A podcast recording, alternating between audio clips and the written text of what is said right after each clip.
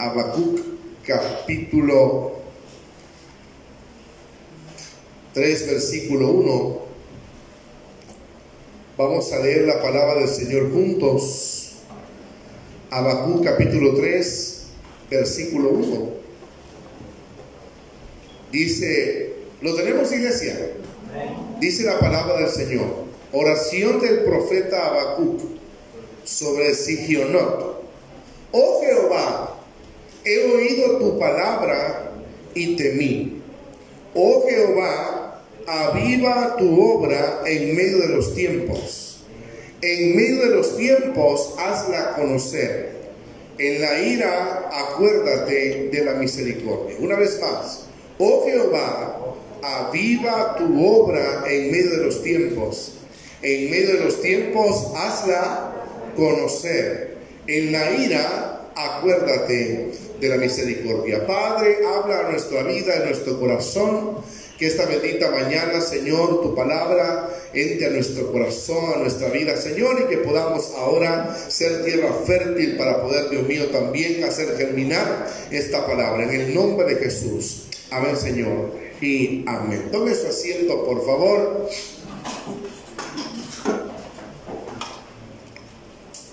El día de ayer platicábamos con mi papá cómo las iglesias se están ahora viendo, cómo es el comportamiento de los cristianos de hoy en día.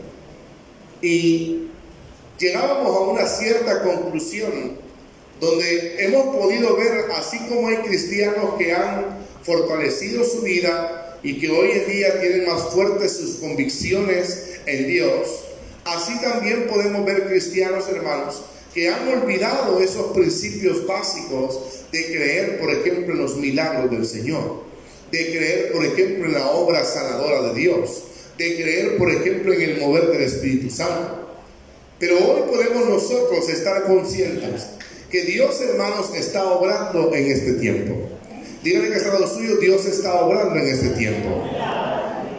Ahora díganlo con fe, por favor, al del otro lado, díganle, Dios está obrando en este tiempo, díganle, por favor. Y el detalle es, hermano, que muchos de nosotros hemos podido sentir esa sacudida en nuestra vida en estos dos años que hemos pasado difíciles. Hemos escuchado eh, temas de protocolo, hemos escuchado temas de usar mascarilla. ¿Cuándo nos íbamos a imaginar nosotros estar en nuestro país usando estas benditas mascarillas, estar usando protocolos tan eh, fuertes? ¿Cuántos hermanos nos íbamos a imaginar llevar nuestras manos a alcohólicos anónimos, por ejemplo, porque ya están bien alcoholizadas las manos de tanto alcohol que les echamos? Amén. Y algunos le andamos bien chelitas las manos y el cuerpo bien moreno se nos mira porque muchos nos lavamos las manos. Nunca nos imaginamos de escuchar tanta cuestión de protocolo de bioseguridad y la gente preocupada que dicen que el virus está por aquí, el virus está por allá y que eh, se están levantando otras eh, eh, cepas que están actuando de una manera más negativa todavía, diciendo señores, no bajemos la guardia, el, virus está activo, no bajen los, los protocolos, etcétera. Pero quiero que entendamos esta bendita mañana los cristianos, los hijos de Dios, es que así como en este tiempo escuchamos esta parte de la enfermedad que está avanzando, también los cristianos debemos de estar seguros que hay un Dios que sigue obrando a favor de nosotros. ¿Está conmigo la iglesia? Así como el mundo dice que el virus está activo, yo tengo una noticia para usted también. Dios sigue activo también a través de nosotros. Por eso el profeta Habacuc nos enseña esta mañana algo interesante y le dice a Dios, aviva tu obra en medio de los tiempos. Oiga esto, avivar la obra, yo en, muchos, en muchas ocasiones yo he aplicado este versículo mucho para avivar la, la iglesia, avivar, eh, ¿cómo se llama? Que la iglesia pueda tener más fuerte la, la llama del Espíritu Santo. Pero ahora Dios me guió también a que Él va a avivar su obra. Es cuando más milagros estaremos viendo en este tiempo. ¿Aló? Es cuando más milagro. Óigame bien, por favor. Usted, si todavía no le ha dado esta enfermedad o, ha tenido otras enfermedades, podrá dar usted fe que hay un Dios que sigue sanando en este tiempo. Antes era lepra, antes era ceguera, antes eran otro tipo de enfermedades. Hoy estamos viendo no solamente el COVID-19, vemos el SIDA, vemos, vemos también el ébola, vemos también la fiebre amarilla, vemos cantidades de enfermedades y en medio de estos tiempos Dios sigue obrando en medio de nosotros. Amén, iglesia. Quiero que entendamos entonces esta mañana que la iglesia no debe de bajar, hermanos, la guardia no solo de los protocolos, sino de su fe. No, no bajar la guardia, hermanos, de en quién hemos creído. No bajar la guardia, hermanos, de en dónde está basada nuestra fe. Nosotros debemos de estar conscientes que nuestra fe está basada en un Dios, hermano, que murió hace más de dos mil años. Jesucristo, el cual dio su salvación para nosotros y sigue obrando, sigue intercediendo a favor nuestro. Por eso es que es algo interesante lo que dice el Salmo capítulo 9, verso 9, si lo busca conmigo por favor. Salmo capítulo 9, versículo 9, el salmista escribe una palabra impresionante que me encantó. Y dice, Jehová será refugio de quién? Del pobre. Refugio para el tiempo de angustia. Una vez más, Jehová será refugio del pobre refugio para el tiempo de angustia. Quiero que entendamos algo. Tenemos que sentirnos protegidos por Dios. ¿Aló? Tenemos que sentirnos protegidos por Dios. Tenemos que saber que el amparo de Dios está siempre a favor nuestro. En Dios nosotros estamos seguros. ¿Está conmigo la iglesia? En Dios nosotros estamos protegidos. No nos hará falta esa protección. ¿Por qué? Porque tenemos que saber que Dios, hermano, siempre ha estado cuidando de nuestra vida. Dice la palabra, el ángel de Jehová acampa alrededor de los que le temen y los defiende. ¿Cuántos temen al Señor en este lugar, hermano? Sepa entonces que el ángel de Dios ha estado guardando de su vida. Sepamos, hermanos, que la mano de Dios ha estado siempre fiel, cuidándonos. Ahora bien, eh, buscando la parte de los refugios de parte de Dios, encontré también que hay distintos tipos de refugio. Por ejemplo, hay un refugio de emergencia. Que los refugios de emergencia, hermanos, son aquellos lugares donde usted llega, por ejemplo, comienza a llover, ¿sí? Y usted siempre va buscando, hermanos, algún lugar, en alguna tiendita se mete, usted mete en alguna, algún canopy, amén, ¿cuánto les ha pasado, hermano? O algo otro dice, me voy a bajar dos paradas adelante, o que vaya a dar la vuelta al bus para no mojarme, amén. Son refugios temporales, son refugios donde yo me cubro por cierto momento, pero después yo debo de seguir caminando. No es un refugio donde yo debo de estar mucho tiempo. También, hermanos, encontré refugios de transición. Los refugios de transición son cuando hemos visto, por ejemplo, la lamentable noticia que ha sucedido en Haití. Este terremoto y este tsunami que está ahora golpeando la vida de, la, gente de Haití, ya se están hablando de carpas, ya se están hablando de lugares para refugio, donde se va la gente a, tener que a mover para ir a dormir, a vivir por cierto tiempo mientras se reconstruye la ciudad. Estos se vuelven en refugios temporales donde llega la gente, habita por cierto tiempo y también se debe de ir.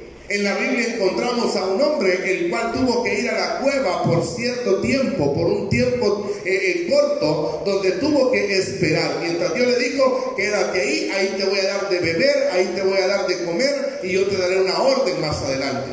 Este hombre se detiene entonces en ese lugar por un refugio temporal. Pero también, hermanos, hay refugios permanentes. Los refugios permanentes, hermanos, son aquellos donde yo llego, por ejemplo, a su casa. Amén. Muchos de nosotros nos apropiamos del lugar, decimos, voy para mi casa. Diga conmigo, mi casa. Yo voy para mi casa. Cuando usted viene para acá, ¿cómo dice? ¿Voy para? No, no voy para la iglesia. Diga, diga para el que está lo suyo, en mi iglesia, dígale, por favor. ¿Está conmigo? Póngale pertenencia a eso. Porque su casa, aunque usted alquile, usted no dice voy a la casa que me han alquilado. Aunque usted alquila, dice voy para mi casa. Porque eso para usted se ha vuelto en un refugio permanente. Dios, hermanos, quiere en nosotros ahora avivar la obra de tal manera que Él no quiere ser un refugio temporal. Dios no quiere ser un refugio de transición. Dios quiere ser un refugio permanente para nuestra vida. Por eso la palabra de Dios dice en el Salmo 91, el que habita al abrigo del Altísimo morará bajo la sombra del Omnipotente.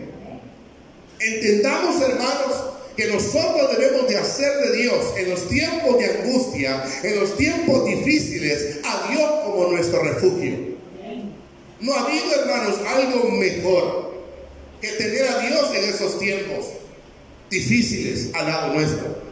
No hay nada mejor que tener a un Dios poderoso, el cual haga, oígame bien por favor, que nos sintamos seguros. Por eso David decía, alzaré mis ojos a los montes. ¿De dónde vendrá mi socorro? Y como decía el mismo, mi socorro viene de quién? De Jehová que hizo los cielos y la tierra. Tenemos un Dios que es un refugio, hermanos. Él es roca firme para nuestra vida. Él es un Dios el que no se mueve. Óyeme bien, es un Dios el que permanece fiel aunque nosotros seamos infieles. Él es un Dios el que te ha protegido, te ha guardado. Usted ha pasado o antes de la balacera o después de la balacera, pero Dios lo sigue guardando. Usted ha pasado o después del accidente o antes del accidente, pero Dios lo sigue guardando. Aún así haya estado en el mismo accidente, si sigue con vida es porque Dios tiene todavía un propósito para su vida. Denle un fuerte aplauso al Señor si lo está creyendo, por favor. Aleluya. Habacuc decía entonces, en los tiempos que estamos viviendo, aviva tu obra. Y me llama la atención porque Él avivará la obra también en los tiempos de escasez y en los tiempos de necesidad, Él es el quien nos da la vida. Amén. Salmo capítulo 33, verso 18. Vaya un poquito más adelante. Miren lo que dice la palabra. Salmo capítulo 33, verso 18. Salmo 33, 18.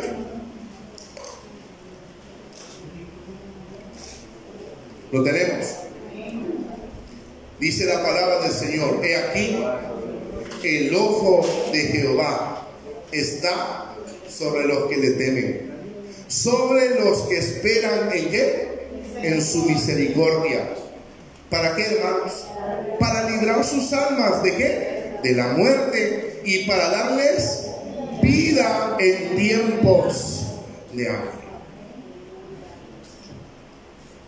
Verdaderamente, hermanos, que en este tiempo que estamos viviendo, hemos podido ver la mano de Dios supliendo nuestra vida. Gracias por el amén. ¿Cuántos han visto la mano de Dios supliendo su necesidad? Dijeron que no iba a haber comida y más gordos estaban.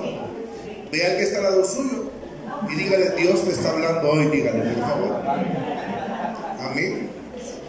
Hasta pasaditos de libras estamos algunos. Y este punto, hermano, me llama la atención, porque podemos nosotros estar muy seguros como hijos de Dios, que su mano ha sido siempre provisora para nosotros. Las mujeres dirán amén a lo que voy a decir, pero las mujeres pueden, perdón, eh, comprobar lo que la vida de Sarepta vivió.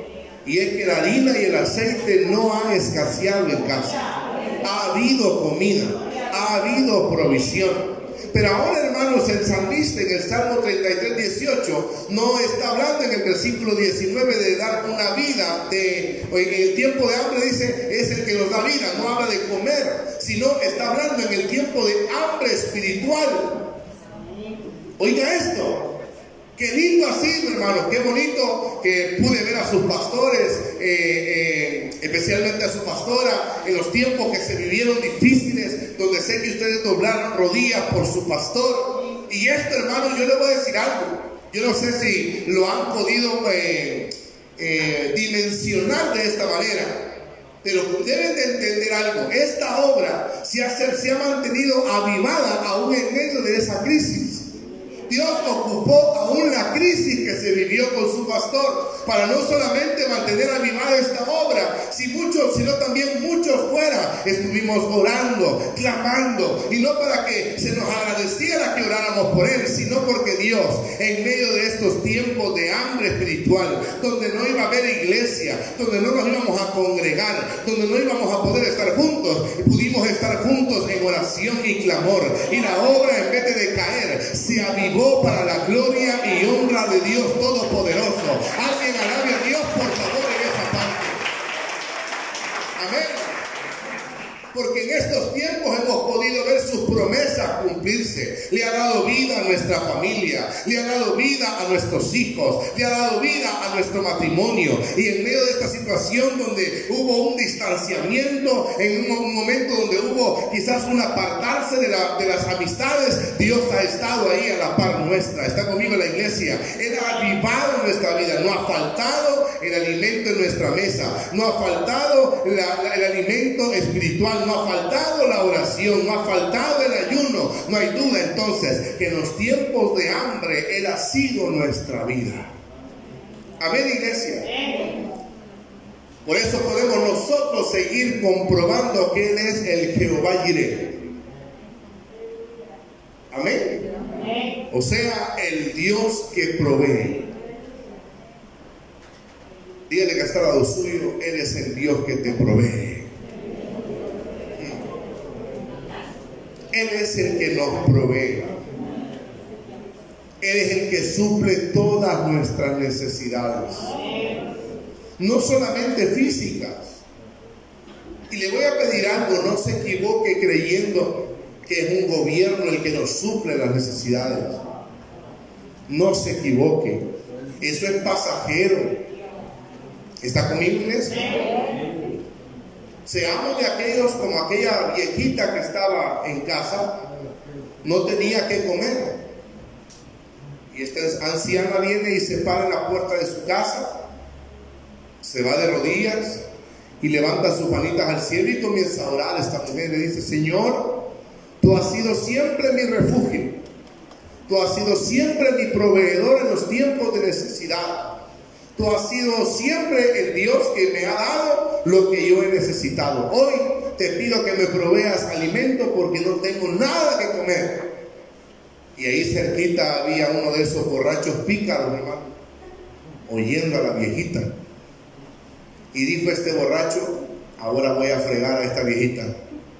Se fue para el súper el borracho este, hermano, y comenzó a echar frijoles, arroz, azúcar y llevó varias víveres, llevó, llevaba las siete, ocho bolsas, la pone en la puerta de la anciana, toca la puerta y se fue a esconder el polo pícaro, hermano. La ancianita sale y la sorpresa de ella fue que ve las bolsas ahí, cae de rodillas la ancianita y le dice a Dios, Dios, gracias, porque me proveíste porque yo necesitaba alimento y ahora me provees. Y sale el borracho burlándose. ¡Ah, viejita tonta! Le dijo. ¿Cuál Dios? Yo que acabo de traer la bolsa, la viejita ni paró a atención, siguió orando y dijo, Señor, gracias, porque hasta el diablo ocupa para darnos de comer a los hijos de Dios.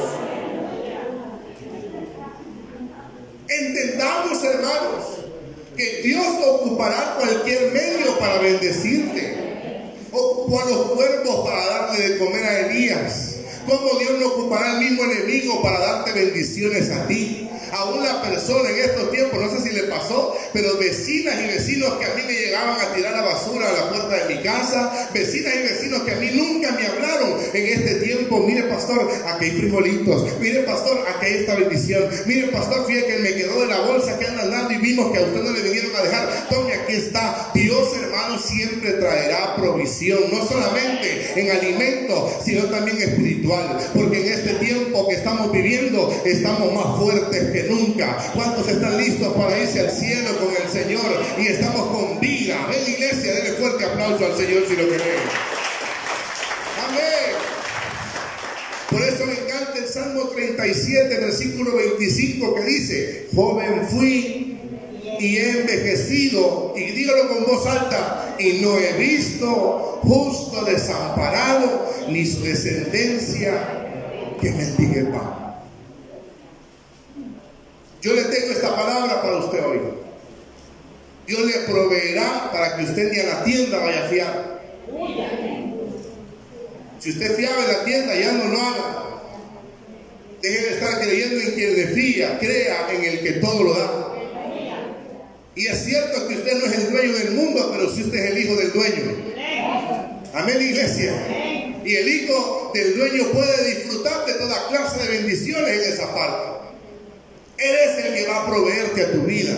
No solamente el pan material, sino también el pan espiritual.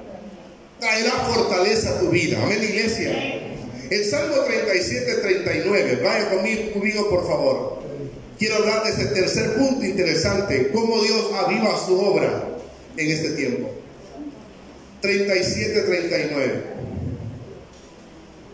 Lo tenemos. Pero la salvación de los justos es de quién? De Jehová. Y Él es, dice, su fortaleza en el tiempo de angustia. Quiero que entendamos, iglesia, que en los tiempos de temor y en los tiempos de aflicción, Dios es nuestra fortaleza. Vuelvo a repetirlo porque algunos creo que ya se están durmiendo. En los tiempos de aflicción y en los tiempos de temor, Dios es nuestra fortaleza. Tenemos de visita a unos sobrinos de mi esposa en casa. Un niño como de 12 años. Uno de ellos dice, yo quiero dormir con ustedes. Yo me quedé bien, 12 años. ¿Por qué? Le dije yo. Es que aquí me gusta estar, me dijo. me dije yo. Y lo dejé estar. A ratito llega mi esposa y me dice, este es lo que no quiere dormir solo. ¿Cómo así? Si ya grande, le dije yo. Lo que pasa, me dijo, es que los papás lo han acostumbrado a que siempre donde él duerme hay un adulto durmiendo con él. De verdad le dije, déjame estar, le dije yo. Lo agarré, le llevé al cuarto donde él iba a dormir con sus demás primos, hermanos, perdón, hermanos y, primos, una prima. Y le dije, vaya, aquí te vas a quedar y abrí la ventana. No, no, no, no, no, me dijo, no, me voy a quedar aquí, no me abra la ventana. Y hay cristianos así, que en todo andan con un gran temor para arriba y para abajo medio se mueve un gato y están bien afligidos para la calle.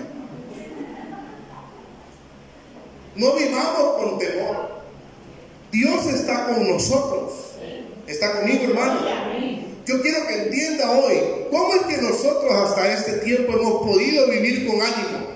¿Cómo es que hemos podido vivir con fe? ¿Cómo es que hemos podido mantener la esperanza? Es sabiendo que Dios, en medio del temor y la aflicción, Él es nuestra fortaleza. Él es el que nos da la fuerza, dice la palabra, pero yo aumentaré tus fuerzas como las del búfalo. Si usted eh, eh, le diera un estudio, hermano, solo a ese versículo, se diera cuenta de cosas impresionantes. Primero dice, yo aumentaré tus fuerzas. Quien aumenta nuestras fuerzas no somos nosotros mismos, no son nuestras capacidades, es Dios Todopoderoso. ¿Está conmigo? De Él viene nuestra fuerza. También dice la palabra fuerza, tiene dos sinónimos más que a mí me encantan, y es capacidad y resistencia. Digo conmigo, capacidad y resistencia. Con respecto a la resistencia, si usted le pone el versículo, yo aumentaré tu resistencia. Dice que los búfalos, oiga esto por favor, llegan a pesar entre 500 a 700 libras. Y dice el estudio que le han hecho los búfalos, que el búfalo puede cargar en sí mismo su, peso cinco veces más de lo que él pesa. Multiplique 5 por 5 si pesara, si pesara 500 libras. ¿Ah? 2.500 libras encima. Por eso Dios compara, hermanos, como el búfalo, porque dice, aumentaré tu resistencia. Quiero decirte algo, estos tiempos donde el diablo ha querido hacer desfallecer tu fe, estos tiempos donde el diablo te ha dicho tú estás solo, este tiempo donde el diablo te ha dicho tú estás derrotado, óigame bien por favor, es donde Dios te dice, he aumentado tu resistencia. La Biblia dice, resistir al diablo y el diablo huirá de vosotros. Lo que nos tiene de pie es que de rodillas, hermanos, la gente quizás nos ha visto ahí, no porque estemos derrotados, sino que de rodillas estamos peleando nuestras más grandes batallas y ahí estamos ganando. ¿Cuántos han aumentado su fuerza en la oración? Denle fuerte aplauso al Señor si lo cree conmigo. Pero no solamente eso, dice, aumentaré, pero yo aumentaré tu fuerza, yo aumentaré tu resistencia, yo aumentaré tus capacidades. Diga conmigo capacidades. Qué lindo es poder ver, hermanos, que en los tiempos donde la gente más ha quedado sin empleo, los cristianos más bendecidos estamos. Dios le ha dado a usted la capacidad, hermano, de poder salir adelante en medio de cualquier circunstancia difícil. ¿Qué es entonces lo que nos ha mantenido? ¿Cómo hemos podido seguir adelante aún enfrentando una pandemia? ¿Cómo hemos podido nosotros enfrentar la vida? Y la respuesta, hermanos, únicamente es porque lo hemos podido lograr por la viva misericordia y la fortaleza que Dios a nosotros nos ha dado. Nos ha dado la resistencia y las capacidades. Además de eso, hermano, vuelva nuevamente al Salmo 91. A mí me encanta porque uno lo tiene hasta abierto en su casa y algunos lo tienen hasta en cuadros en su casa, pero quizás no lo leen tan seguido. Y ahora quiero que lo pueda leer conmigo y entienda todo lo que Dios hace con nosotros en los tiempos de angustia, en los tiempos de temor, en los tiempos de aflicción. Él será nuestra fortaleza. Salmo 91, léalo en voz alta conmigo. Dice, el que habita al abrigo del Altísimo, ¿qué pasa? Morará bajo la sombra del Omnipotente. Ahora diga fuerte, diré yo a Jehová, esperanza mía y castillo mío, mi Dios, en quien confiaré. Oiga esto, Él te librará del lazo del cazador, de la peste destructora. Con sus plumas te cubrirá y debajo de sus alas estarás seguro. Escudo y adarga es su verdad. No temerás el terror nocturno, ni saeta que vuele de día, ni pestilencia que ande en oscuridad, ni mortandad que en medio del día destruya. Caerán a tu lado mil y diez mil a tu diestra, mas a ti no llegarán. Ciertamente con tus ojos mirarás y verás la recompensa de los impíos, porque ha puesto a Jehová, que es mi esperanza, al Altísimo. ¿Por qué? Por tu habitación. Día fuerte, no te sobrevendrá mal, ni plaga tocará tu, ni tu morada, pues a sus ángeles mandará cerca de ti que te guarden en todos tus caminos, en las manos, iglesia Boquín, Dios en las manos te llevará para que tu pie no tropiece en piedra sobre el león y el aspid pisarás, hollarás al cachorro del león y al dragón, por cuanto en mí ha puesto su amor, yo también lo conocido mi nombre, me invocará y yo le responderé, con él estaré yo en angustia, lo libraré y lo glorificaré, dice la palabra del Señor, lo saciaré de larga vida y le mostraré mi salvación. Por si no le había puesto atención, hermano, Dios tiene cuidado de su vida. ¿Está conmigo, iglesia? Quiero ir cerrando mi mensaje hoy y quiero que entendamos algo poderoso. En Juan capítulo 14, versículo 20, dice la palabra del Señor, en aquel día vosotros conoceréis que yo estoy en mi Padre, vosotros en mí y yo en vosotros. En aquel día vosotros conoceréis que yo estoy en mi Padre, vosotros en mí y yo en vosotros. En estos tiempos de distanciamiento es donde Dios más cerca ha estado de nosotros. En estos tiempos donde socialmente quizás no hemos podido ver a nuestros amigos, no hemos podido ver a nuestros hermanos, no hemos podido ver quizás a toda la familia, es cuando Dios más cerca ha estado de nosotros. El latino, hermanos, tiene esa característica interesante. Y es que nos gusta ser muy de contacto. Nos encanta el acercamiento. Nos gusta esos domingos por la tarde hacer carnita asada comer en familia. ¿Verdad? Hoy, por ejemplo, será un buen día de comprar pupusitas a los embajadores de Cristo. Amén. Y compartir en familia. Dígale que está lo suyo. Hoy es un buen día que me pueda bendecir con una pupusita. Dígale. Aleluya. Alguien reciba palabra esta mañana. Amén. Hermanas, preparen los pedidos allá afuera porque habrán montones de pedidos más tarde. ¿Qué estoy diciendo con esto? Nos encanta estar cerca. Nos encanta. Yo creo que ha sido de los momentos más difíciles no poder abrazar a nuestros hermanos. Me recuerdo cuando yo pasé mi proceso allá en el mes de julio, estando en casa, con aquel dolor de pulmones, no poder respirar, totalmente tirado en cama, aislado. Ver llegar a mi papá, estábamos en la iglesia con mi esposa, porque nosotros vivíamos hasta San Martín. Entonces, viajar desde San Salvador hasta San Martín, cuántos municipios teníamos que pasar, no podíamos movilizarnos, nos quedamos en la iglesia. Y fue duro para mí poder estar eh, yo sentado así en, la plataforma. Aquí se lo puede, en el templo es casi igual este. Estaba sentado en la plataforma, yo sin poder respirar, me logré medio levantar porque me dice mi esposa, ahí viene tu papá. Yo me esperaba que mi papá entrara, aunque fuera hermano metido en una bolsa plástica, pero que llegara y me abrazara y me dijera, Dios va a estar. Y comenzó a, mi corazón a saltar, me levanté de la cama como pude, llegué a la plataforma, pero lo duro para mí fuera ver a mi papá allá donde está parado el pastor Joelito. Y desde allá mi papá me dijo, no te me vayas a acercar. Porque el que te va a acercar, se va a acercar a ti ahora, me dijo, es Dios. Y comenzó a levantar las manos ese hombre ahí atrás. Comenzó a hacer una oración como yo nunca lo había oído orar por mí. Lloró, se hincó donde estaba. Y en su oración le decía a Dios, me duele no poder abrazar a mi hijo.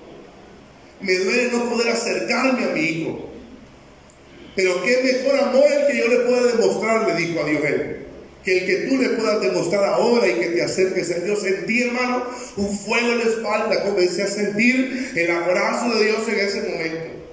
Y pude comprobar que aunque la gente nuestra puede estar lejos, Dios en los momentos de dificultades, cuando más cerca puede estar de nosotros es cuando se ha cumplido aquella palabra, cuando Jesús dijo, voy a dejar al Espíritu Santo para que esté con vosotros, para que esté en vosotros y para que esté sobre vosotros. Tres cosas que a mí me impactan. ¿Por qué? Porque cuando Él habla con vosotros es porque Él será un fiel compañero que nunca se apartará de nuestra vida. Para que esté en vosotros, para que Él esté, hermano, dándonos ese ánimo. Usted se levantó esta mañana, no con ganas de venir a la iglesia, se levantó esta mañana con ganas de quedarse acostado. Pero el Espíritu que está en nosotros dijo, yo me alegré por los que me decían, a la casa de Jehová iremos. Y está también en sobre vosotros, dando esa autoridad tan grande sobre nuestra vida, cubriendo nuestra vida y nuestro corazón. Esa cercanía fue impresionante para mi vida.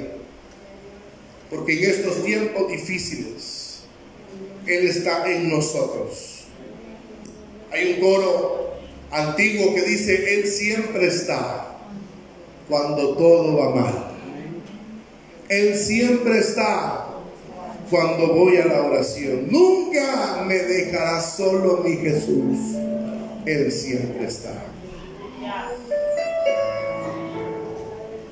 Por eso Isaías capítulo 66, verso 13 dice, como aquel a quien consuela su madre Así dice Dios, os consolaré yo a vosotros. Como aquel a quien consuela su madre. Así dice Dios, os consolaré a vosotros. Yo no sé cuántos en estos días atrás han estado derramando lágrimas en la orilla de su cama. Yo no sé cuántos se han sentido solos en estos días atrás. Yo no sé cuántos han querido salir al patio de su casa a pegar un gran grito porque se han sentido abandonados. Pero ahora Dios te dice como aquel a quien consuela su madre.